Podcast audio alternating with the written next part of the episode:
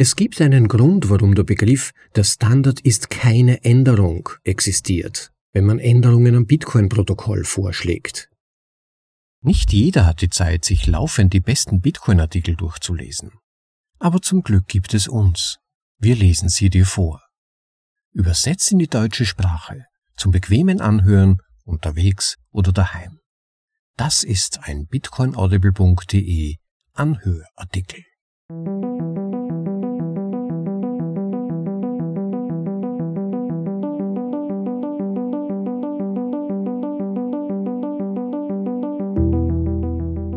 Audioversion des Besten im Bitcoin Space.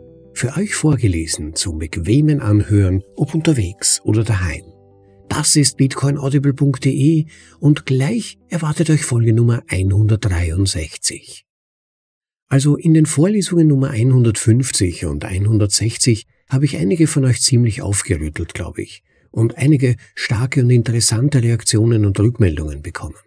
Es freut mich, dass das Thema der Sicherheit und Überlebensfähigkeit von Bitcoin von so vielen von euch ernst genommen wird und ich wollte deshalb zu diesem Themenkreis noch etwas nachlegen, das vermutlich eines der wichtigsten Elemente von Bitcoins Dezentralisierung und des Sicherheitsmodells von Bitcoin ist, nämlich dem Betreiben eigener Nodes, also Knotenpunkte des Bitcoin-Netzwerks.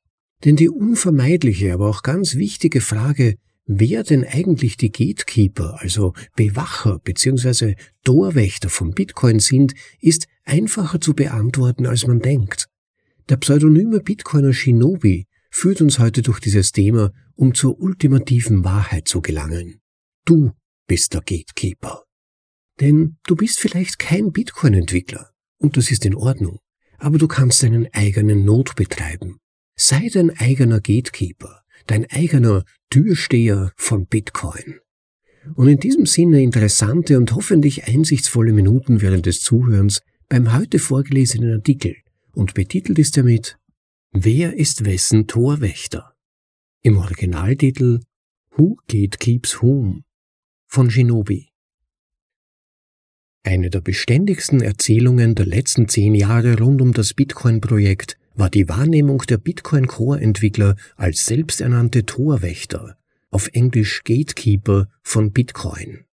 Anfangs war diese Einstellung nur unter den Big Blockers weit verbreitet, die sich obsessiv auf die Aufhebung der Blockgrößenbeschränkung konzentrierten, die die Anforderungen an die Ressourcennutzung für Leute, die den Zustand der Blockchain vollständig validieren wollten, einschränkte. In den letzten Jahren hat sich diese Einstellung immer weiter in das Mainstream-Denken unter den Bitcoinern eingeschlichen, die keine so radikalen Absichten haben, einen so wichtigen Aspekt der Natur von Bitcoin grundlegend zu verändern. Es ist keine völlig unverständliche Dynamik, die dazu geführt hat, dass diese Haltung immer stärker in den Vordergrund rückt. Bitcoiner neigen dazu, verschiedene Kombinationen von selbstbewusst, durchsetzungsfähig, misstrauisch und in vielen Fällen und Themen entweder uninformiert oder unverständlich zu sein. Wenn es um Menschen geht, die sehr selbstbewusst mit einem tiefen Verständnis des Themas Dinge diskutieren, die nicht mit dem aktuellen Narrativ übereinstimmen, kombiniert mit diesen Persönlichkeitsmerkmalen auf Seiten des Zuhörers, ist es nicht überraschend, dass die Schlussfolgerung, man kann den Entwicklern nicht trauen, eine gängige ist. Von dort aus ist es nicht schwer, den nächsten Schritt zu machen und sie als Torwächter zu sehen, die besänftigt werden müssen, um tatsächlich etwas an Bitcoin zu ändern. Diese Dynamik wird besonders gefördert, wenn die Leute eine tiefgreifende technische Kritik an einer vorgeschlagenen Änderung hören, die oberflächlich betrachtet eine gute Idee zu sein scheint, aber in Wirklichkeit massive negative Konsequenzen hat. Warum wollen Sie diese Sache nicht unterstützen, die gut ist für Bitcoin? Es muss einen Hintergedanken geben. Es gibt einen Grund, warum der Begriff der Standard ist keine Änderung, auf Englisch the default is no change existiert, wenn man Änderungen am Bitcoin-Protokoll vorschlägt. Wenn das, was wir haben, ohne offensichtliche Probleme funktioniert, Solange man nicht kompetent die Auswirkungen der vorgeschlagenen Änderungen erklärt, ist die rationale Standardposition, das funktioniert gut genug. This works just fine. Warum erhöhen wir nicht das Limit für die Blockgröße, damit sich mehr Menschen Transaktionen auf der Hauptchain leisten können? Warum fügen wir dem Bitcoin-Protokoll nicht die Ethereum Smart Contracting Sprache Solidity hinzu? Warum wechseln wir nicht von Proof of Work zu Proof of Stake? Es gibt buchstäblich eine unendliche Zahl von Änderungen, die man an Bitcoin aus einer ebenso unendlichen Anzahl von Gründen vornehmen könnte.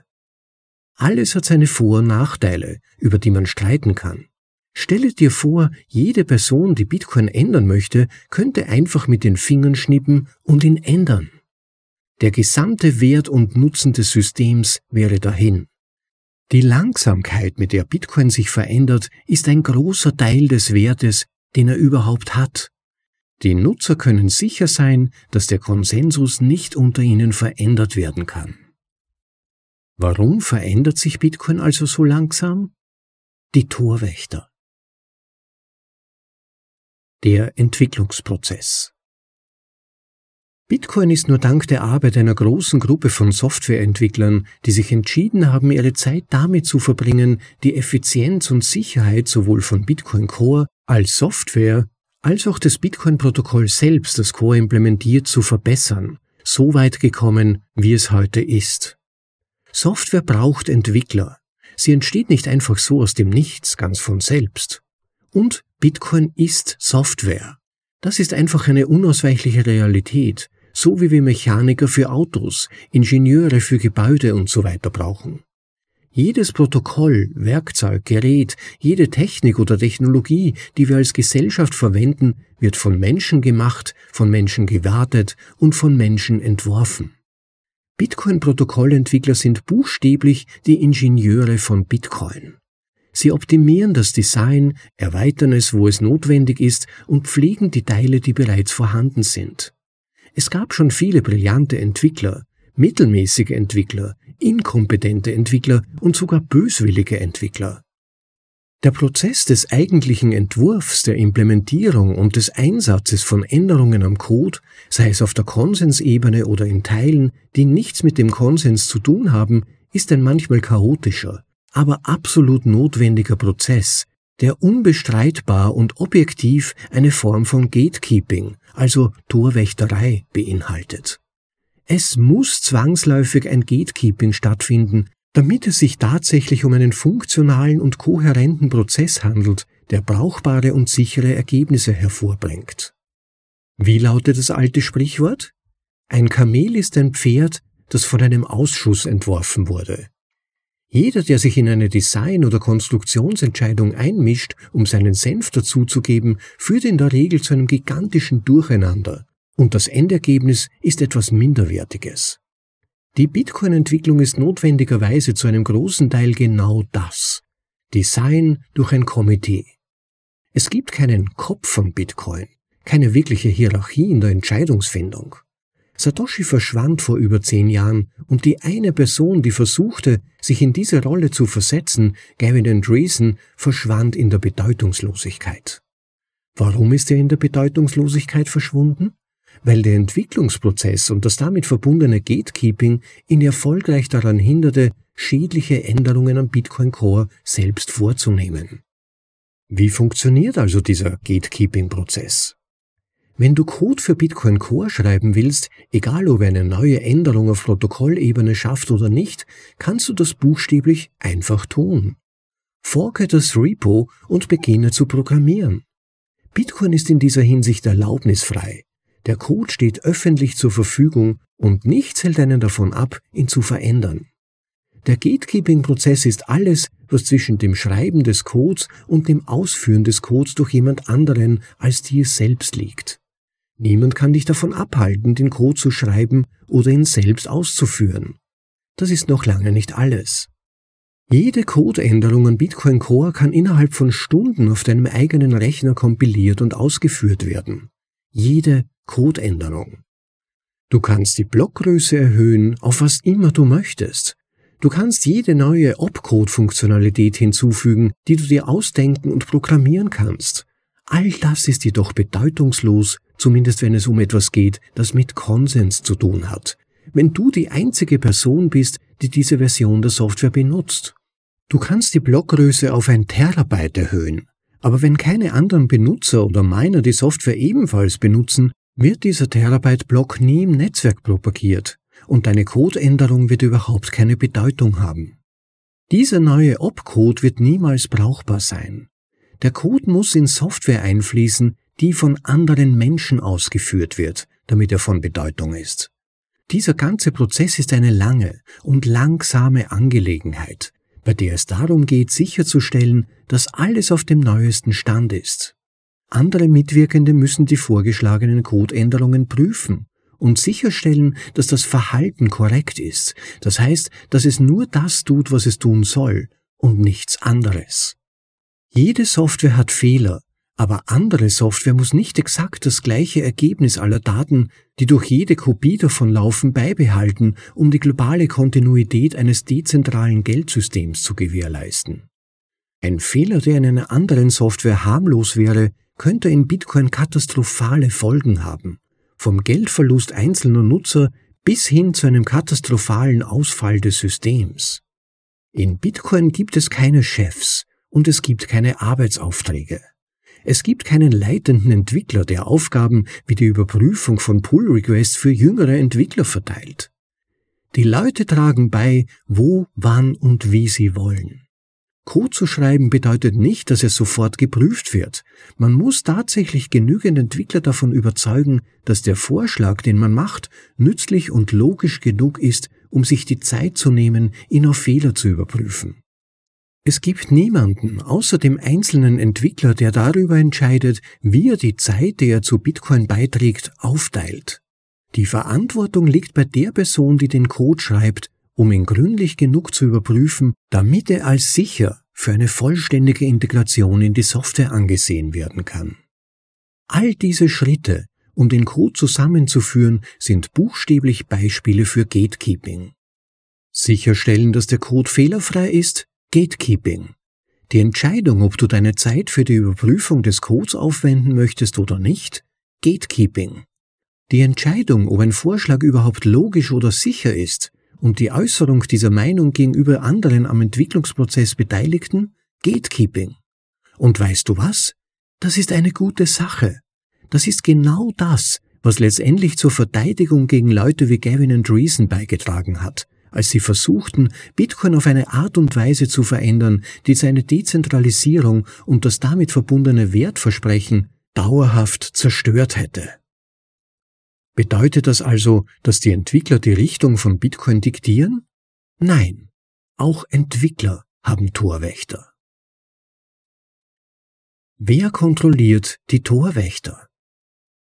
Obwohl er zu dieser Zeit der sogenannte Lead Developer von Bitcoin war, einer der Maintainer, der Code in eine der vielen Kopien des Bitcoin Core Quellcodes auf GitHub einbinden konnte, wurde Gavins Vorstoß für große Blöcke von anderen Entwicklern nicht gut aufgenommen. Keine derartige Änderung wurde jemals tatsächlich in Bitcoin Core integriert.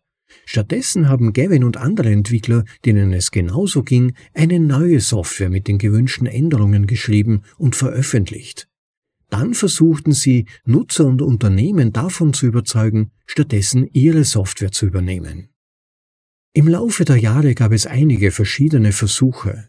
Bitcoin Classic, Bitcoin XT, Bitcoin Unlimited, alle gingen bis zu unterschiedlichen Extremen, was die Veränderung der Blockgröße anging. Sie alle verfolgten jedoch das gleiche Ziel, das schließlich 2017 im UESF-Segwit2X-Krieg seinen Höhepunkt fand. Seit keinem anderen Projekt in diesem Bereich, außer bei Ethereum während des DAO-Hacks, gab es jemals so umstrittene Versuche, das zugrunde liegende Protokoll zu ändern. Dies ist ein wichtiger Punkt. Denn so sehr der Entwicklungsprozess selbst zeigt, dass Entwickler andere Entwickler davon abhalten können, Änderungen voranzutreiben, so zeigt diese historische Periode auch, dass die Entwickler selbst davon abgehalten werden können, Änderungen, die sie in den Code einbringen, tatsächlich im realen Netzwerk zu aktivieren. Die gesamte Zeit war ein völliges Durcheinander von Unternehmen, Entwicklern, Nutzern und Minern, die alle in einem Konferenzraum standen und sich gegenseitig anschrien, während sie ihre Meinung zu absolut allem äußerten. Ein großer Teil dessen, was Gavin und Co. taten, um andere Bitcoin-Core-Entwickler zu umgehen, die sich weigerten, eine Erhöhung der Blockgröße zu implementieren, war Lobbyarbeit und Kommunikation mit Unternehmen. Er hat einer großen Anzahl verschiedener Unternehmen überzeugend dargelegt, warum eine Erhöhung der Blockgröße eine gute Idee ist.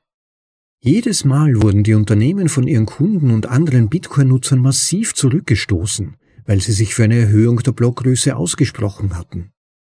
Gavin und eine Handvoll Entwickler veröffentlichten ihren eigenen Software-Client, um das Gatekeeping zu umgehen, das ihre gewünschten Änderungen von Bitcoin Core ferngehalten hatte.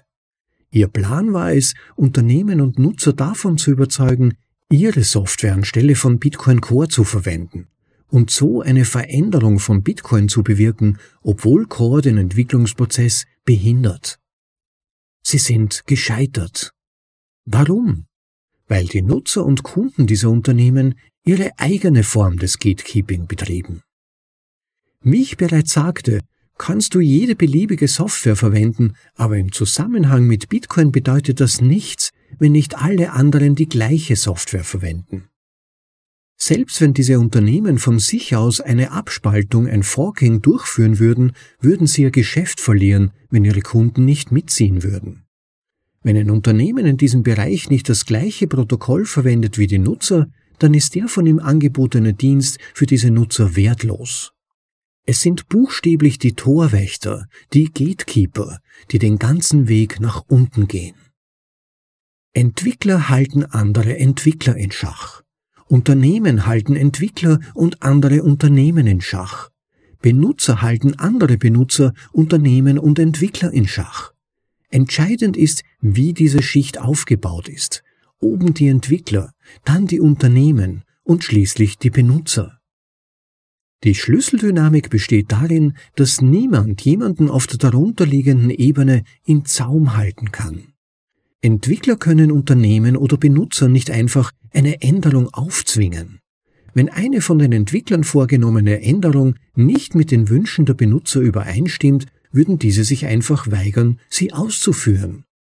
Wenn die Entwickler sich weigerten, die Software zu schreiben, die die Leute haben wollten, dann würde letztendlich jeder eine Software benutzen, die das tut, was er will. Ein Unternehmen kann den Nutzern nichts aufzwingen, denn wenn es nicht das ist, was die Nutzer wollen, werden sie das Unternehmen einfach nicht mehr unterstützen. Ein Nutzer kann nicht einmal andere Nutzer dazu zwingen, eine Änderung vorzunehmen. Alles, was er tun kann, ist eine Änderung für sich selbst vorzunehmen und das Gleichgewicht zwischen anderen Nutzern zu finden, die eine Änderung vornehmen oder nicht. Wer mit diesem Gleichgewicht nicht einverstanden ist, dem steht es frei, es zu verlassen und ein Gleichgewicht mit anderen gleichgesinnten Nutzern zu finden. Das war Wer ist wessen Torwächter? Who Gatekeeps Whom? von Shinobi. Vielen Dank an Shinobi für diesen Artikel und an das Bitcoin Magazine für dessen Veröffentlichung. Es gab ja schon einige Vorlesungen zum Thema des Betreibens eigener Nodes, Wer sich mit diesem Thema noch nicht so viel befasst hat oder sie vielleicht auch noch nicht gehört hat, dem kann ich in jedem Fall unsere Vorlesung Nummer 52 von Jameson Lobb, Der Kampf gegen gefälschte Bitcoins empfehlen, der sich mit dem Sicherheitsmodell von Bitcoin recht eingehend befasst. Dann auch noch seinen anderen Artikel Wer kontrolliert Bitcoin Core? Das war Vorlesung Nummer 124 Ebenfalls recht gut berührt aus meiner Sicht wurde das Thema in Vorlesung Nummer 126 Ungültige Blöcke brauchen es gar nicht erst zu versuchen. Sehr lesenswert vom ebenfalls pseudonymen Autor Stop and Decrypt, ein legendärer Autor aus den ersten Lebensjahren von Bitcoin. Und last but not least Vorlesung Nummer 75, sechs Gründe, warum du einen eigenen Bitcoin-Node betreiben solltest. Der war aber eher ein Übersichtsartikel, Shinobis Annäherung an das Thema ist in jedem Fall eine gute Ergänzung für jeden, der schon mal überlegt hat, einen eigenen Node zu betreiben. Aber vielleicht machen wir noch einmal einen Rundumblick auch nach diesem Artikel und ich würde tatsächlich bestärken, es ist wichtig für dich als Nutzer von Bitcoin, einen eigenen Full Node, also vollständigen Knotenpunkt des Netzwerks zu betreiben. Denn wenn ihr wissen möchtet, ob eine Transaktion bestätigt worden ist, insbesondere wenn man eine Zahlung erhalten hat, gibt es grundsätzlich zwei Möglichkeiten, das herauszufinden. Eine Möglichkeit besteht darin, einen sogenannten Block Explorer aufzurufen, indem man eintippt in den Browser blockchain.info oder den fast noch besseren von Blockstream, blockstream.info heißt dort die Website, oder halt einen der anderen Blockchain Explorer. Und über diese Blockchain Explorer, die auf die Bitcoin-Blockchain zugreifen, sie analysieren und die entsprechenden Daten über die Transaktionen zurückgeben, kann man danach sehen, ob die entsprechende Transaktion bestätigt wurde. Aber tatsächlich kann man das nur dann mit absoluter Sicherheit überprüfen, wenn man weiß, dass einen niemand gehackt hat, es keinen Fehler in eigenen Not gibt, der irreführende Informationen erzeugt, sich niemand entschlossen hat, einen direkt in die Irre zu führen oder der eigene Browser nicht in der Hinsicht kompromittiert wurde, womöglich falsche Informationen anzuzeigen. Also mit einem Block Explorer weiß man nicht wirklich, ob die Transaktion bestätigt wurde. Wenn man diese Informationen dann nutzt, um Entscheidungen zu treffen, wichtige Entscheidungen vielleicht, insbesondere teure Entscheidungen, zum Beispiel wenn jemand einen Immobilienkauf über Bitcoin tätigen möchte oder wenn jemand Dienstleistungen sich mit Bitcoin bezahlen lassen möchte, und man dann die Dienstleistung ausführt, weil ein Block Explorer gesagt hat, dass man schon bezahlt wurde und es drei Bestätigungen sogar schon gegeben hat, dann delegiert man aber tatsächlich die Verantwortung für die Validierung an diesen Explorer, an den eigenen Browser, an eine dritte Partei, die vorgibt, die Blockchain gelesen zu haben und die entsprechenden Bestätigungen bekommen zu haben. Das Vertrauensmodell ist damit eigentlich kaputt bzw. sehr anfällig. Man sollte diese Verantwortung aber nicht delegieren. Man sollte seinen eigenen Not verwenden, die man ordnungsgemäß und unabhängig konfiguriert hat, um innerhalb des Konsensus zu bleiben von Bitcoin und der ordnungsgemäß auf die Softwareversion und die Arten von Fähigkeiten aktualisiert worden ist, mit denen man sich selbst wohlfühlt. Man sollte diesen Not fragen, ob man eine bestimmte Zahlung erhalten hat, und dieser Node, der eigene Node, der Full Node wohlgemerkt, auf dem alle Bitcoin-Transaktionen, die gesamte Bitcoin-Historie enthalten ist, der wird einem dann eine unabhängige Antwort geben, basierend auf seiner eigenen Bewertung der Konsensregeln von Bitcoin. Können die meisten Nutzer das derzeit tun? Nein, leider nicht.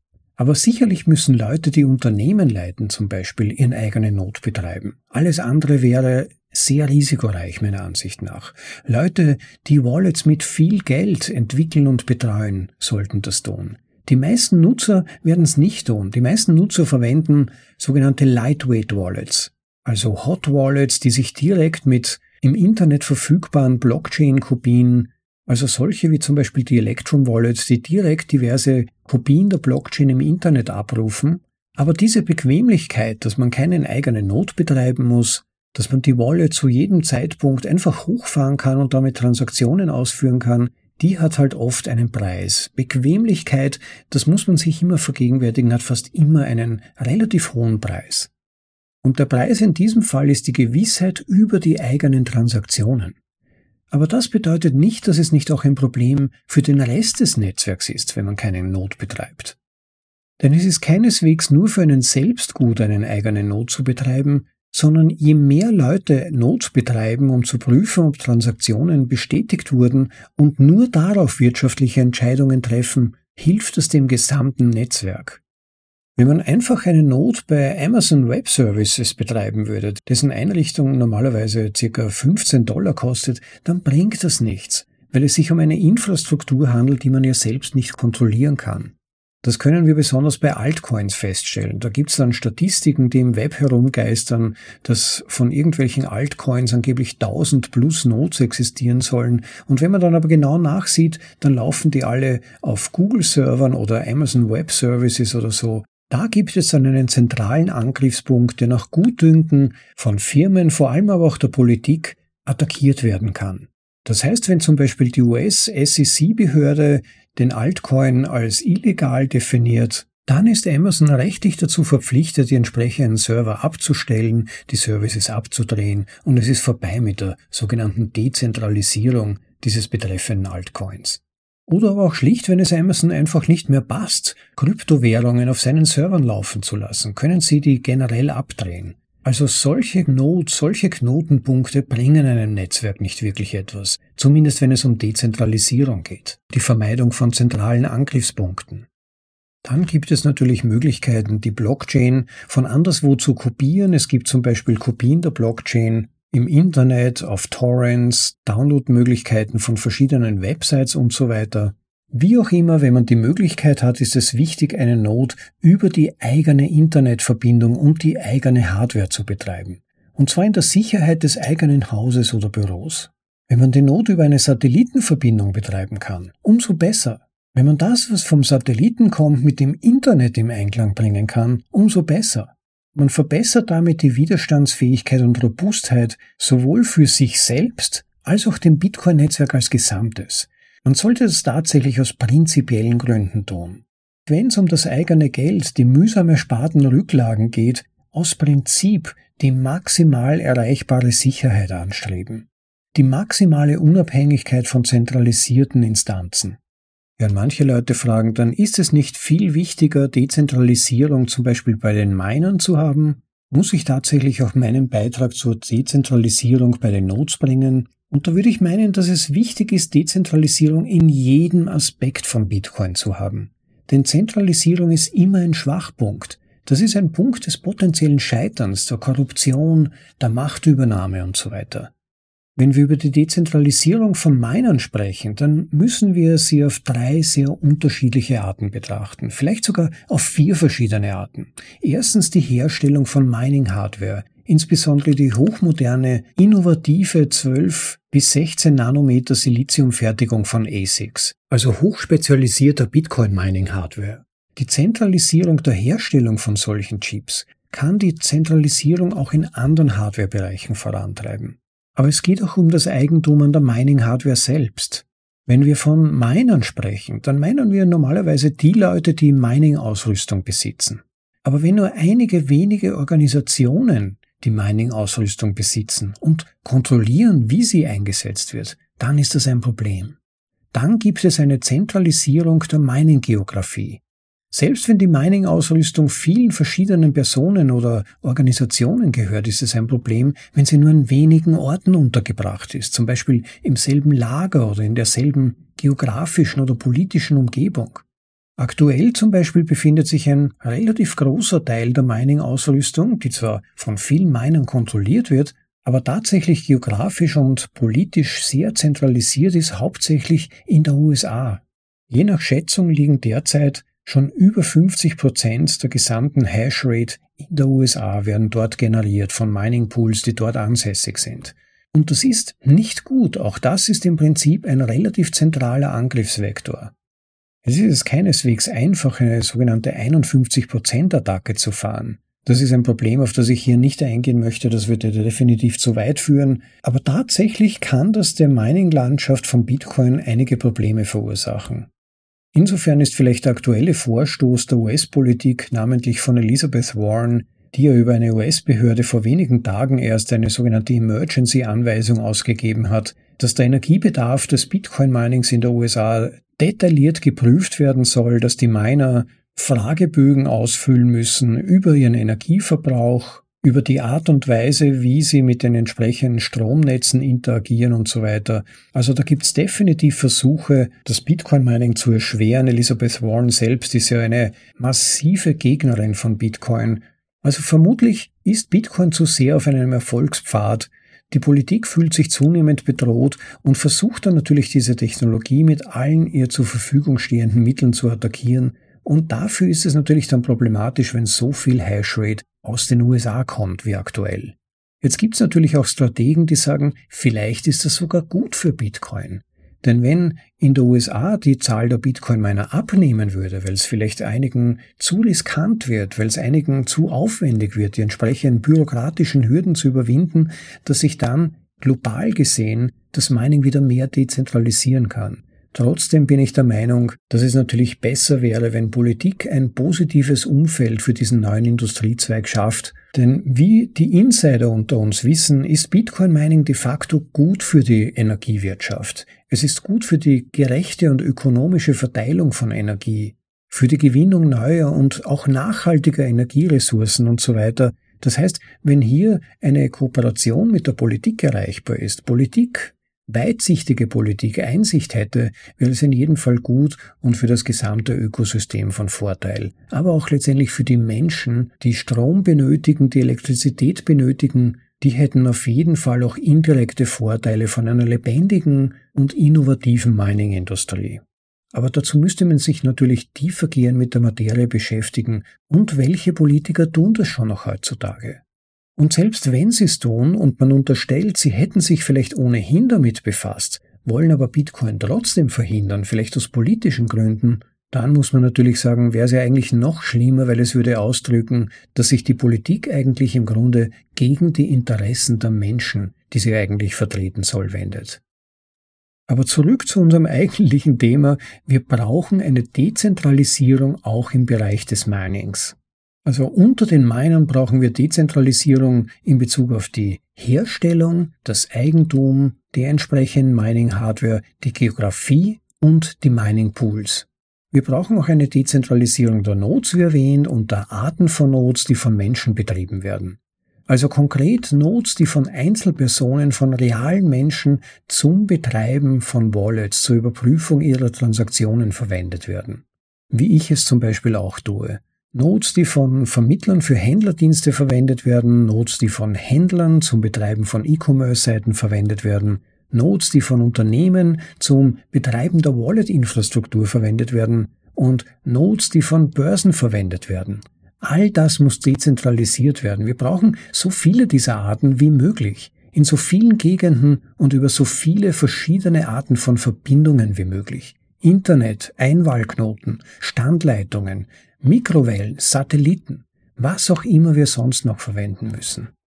Eine ganz neue Methode ist auch das sogenannte Frequenzsprungverfahren, Frequency Hopping Spread Spectrum, abgekürzt FHSS. Also Dezentralisierung überall ist hier der Schlüssel. Aber natürlich sind das alles auch nicht nur statische Entwicklungen, wie schon vorher erwähnt in Bezug auf das Beispiel USA, manchmal zentralisieren sich einige Gebiete stärker, dann dezentralisieren sie sich wieder und dann vielleicht zentralisieren sie sich wieder nach einiger Zeit. Das heißt, diese Bereiche werden sich nicht alle gleichzeitig in dieselbe Richtung bewegen. Und das ist auch gut so. Denn wenn es berechenbar, wenn es absehbar wäre, dann wäre es ja auch wieder leichter attackierbar.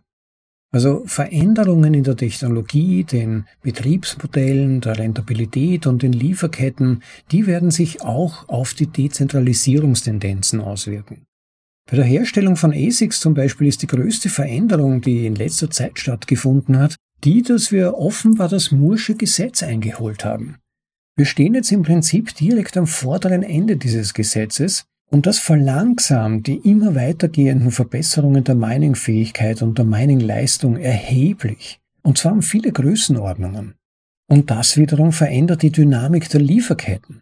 Jetzt kann man diese Chips tatsächlich verschiffen und sie sind noch nicht veraltet, wenn sie 1000 Kilometer entfernt am Zielort ankommen. Das war früher nicht so. Früher hat es eine relativ hohe quasi Verfallszeit der Mining-Chips gegeben. Man kann heutzutage zwei Monate lang ASICs auf ein Containerschiff laden und sie sind auch nach diesen zwei Monaten noch brauchbare Hardware. Und das wiederum verändert die Dezentralisierung des Eigentums und die geografische Verteilung der Mining-Ausrüstung. Manchmal gibt es aber auch natürlich externe Schocks für das System, zum Beispiel wenn ein Land anfängt, gegen das Mining hart durchzugreifen. Wenn dann zum Beispiel Venezuela das Mining verbietet oder von jedem verlangt, eine Lizenz zu beantragen. Und wie gesagt, so eine Entwicklung zeichnet sich im Moment ja auch in der USA ab, wenn es den Minern nicht gelingt, sich da durchzusetzen und diesen Forderungen eine Grenze zu setzen, das nicht mit sich machen zu lassen. Denn wenn die Politik von Minern verlangt, Lizenzen zu beantragen, das ist eine Falle, das hat man in Venezuela schon gesehen. Man sollte sich keine Mining-Lizenz besorgen. Die werden dich finden. Hundertprozentig. So wie das auch in Venezuela am Ende passiert ist. Und dennoch, alles ist gut für Bitcoin, wie man immer so schön sagt. Und deshalb auch, obwohl Venezuela das getan hat und dann viele Mining Rigs kassiert hat und beschlagnahmt hat, hat es keine großen Auswirkungen auf das gesamte Bitcoin-Netzwerk gehabt. Denn Mining-Maschinen, die landen immer irgendwo. Manchmal werden sie mit medialem Aufsehen dann irgendwie zerstampft, Vielleicht haben manche von euch die betreffenden Bilder aus Malaysia gesehen, aber ich halte das eigentlich für mehr mediale Inszenierung als tatsächlich durchgeführte Aktionen, denn wir wissen, dass zum Beispiel aus China, aus Vietnam, diversen europäischen Ländern und so weiter, dem Iran, dass die betreffenden Mining Rigs eigentlich nie verschwunden sind. sondern plötzlich ist die entsprechende Hashrate anderswo aufgetaucht. Das heißt, die Mining-Maschinen wechseln einfach den Besitzer, oft genug dann staatliche Institutionen oder vermutlich befreundete mafiöse Verbindungen der Politik, irgendwelche Freundchen in öffentlichen Unternehmen, sogenannten öffentlichen Unternehmen, wie auch immer. Also für Bitcoin selbst verändert sich nicht mal durch solche Aktionen etwas, aber als Miner selbst muss man natürlich aufpassen, dass man da in keine Falle gerät.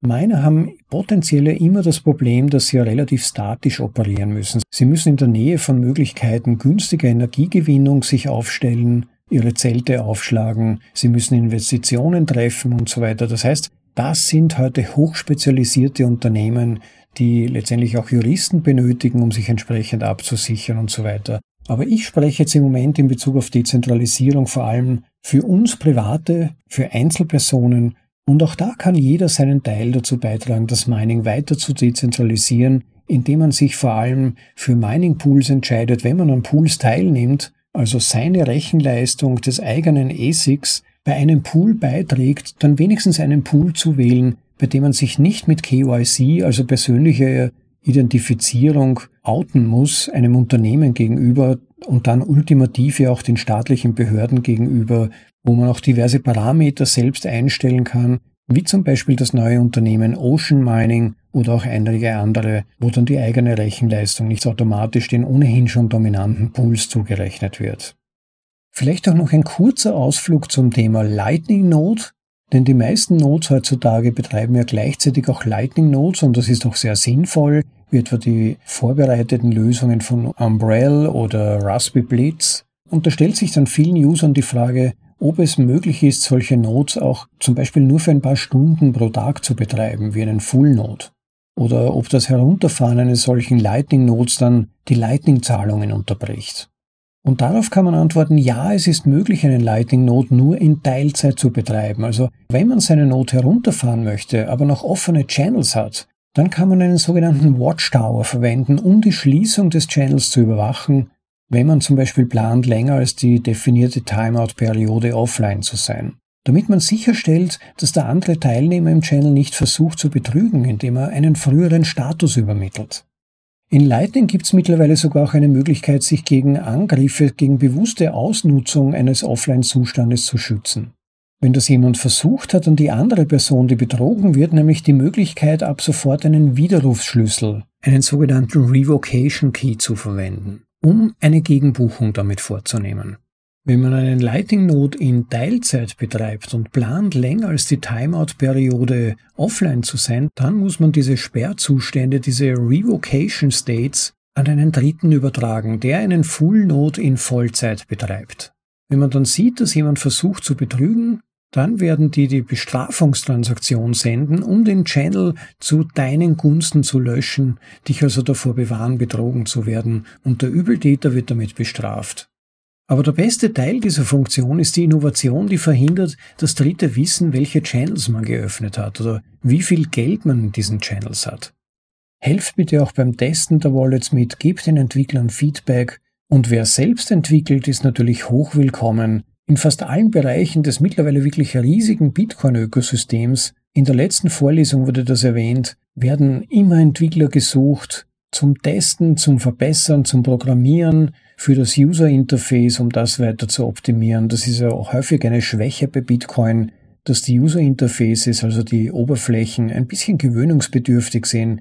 Also da sind immer Ideen und Verbesserungsvorschläge willkommen. Und so kann man auch einen Platz in der weiteren Dezentralisierung und Adoption von Bitcoin einnehmen.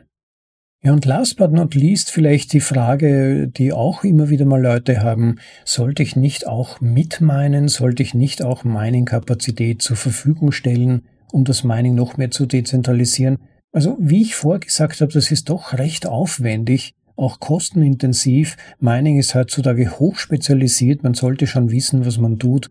Auch Zugang zu sehr günstigen oder sogar kostenlosen Stromquellen haben und sich auch eingehend mit den Möglichkeiten der Feinadjustierung der Mining-Protokolle vertraut machen. Sonst könnte es leicht passieren, dass das Mining am Ende nicht besonders rentabel ist. Mining ist heute wirklich ein hart umkämpftes Business, das erhebliche Investitionen erfordert, vor allem wenn man wirklich damit Geld verdienen möchte. Man kann eine Zehe in dieses kalte Wasser tauchen, aber wenn man keine 50 Millionen Dollar übrig hat, um einige sehr technische, rechtlich erfahrene und so weiter Leute einzustellen, dann wird die durchschnittliche, nicht besonders technische Person nicht wirklich dazu beitragen können, das Netzwerk durch Mining noch mehr abzusichern. Aber man kann helfen, das Netzwerk zu sichern, indem man zu Hause einen Not betreibt, um die eigenen Transaktionen zu validieren, um zu sehen, ob sie bezahlt wurden oder um anderen neuen Nodes beim Booten zu helfen damit diese neuen Nodes vom eigenen Node Teile der Blockchain übertragen und kopieren können. Zum Beispiel vielleicht durch den Anschluss an eine Satellitenschüssel. Sich technisch ein wenig damit zu spielen, um in Zeiten der Krise vielleicht, in Zeiten, wo vielleicht kein stabiles Internet vorhanden wäre, oder Zeiten, in denen Bitcoin noch mehr attackiert würde, als es das schon heute wird, dann auch noch alternative Möglichkeiten zu haben, seinen Teil zur Dezentralisierung und Sicherheit des Bitcoin-Netzwerks beizutragen.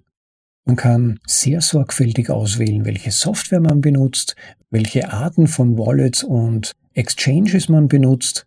Verwendet auf jeden Fall Wallets und Software und vor allem aber auch Exchanges, die mit euren eigenen Prinzipien übereinstimmen. Das ist sehr mächtig. Vermeidet Exchanges, die KYC erfordern. Sammelt auf jeden Fall, stackt auf jeden Fall Bitcoin ohne KYC nach Möglichkeit. Auch auf solche Möglichkeiten haben wir immer wieder in unseren Vorlesungen verwiesen. Sucht einfach mal nach dem Schlüsselbegriff KYC auf unserer Website bitcoinaudible.de und ihr findet dort einige Vorlesungen zum Thema, aber auch in den betreffenden Artikelbegleittexten einige Links zu den entsprechenden Möglichkeiten. Also allein durch eure Entscheidungen als User und durch den Betrieb von Nodes daheim könnt ihr einen großen Einfluss haben. Und nebenbei, es ist auch eine gute Lernerfahrung. Werde also auch du dein eigener Gatekeeper, dein eigener Türsteher von Bitcoin. Ja, liebe Leute, das war's mal wieder für heute.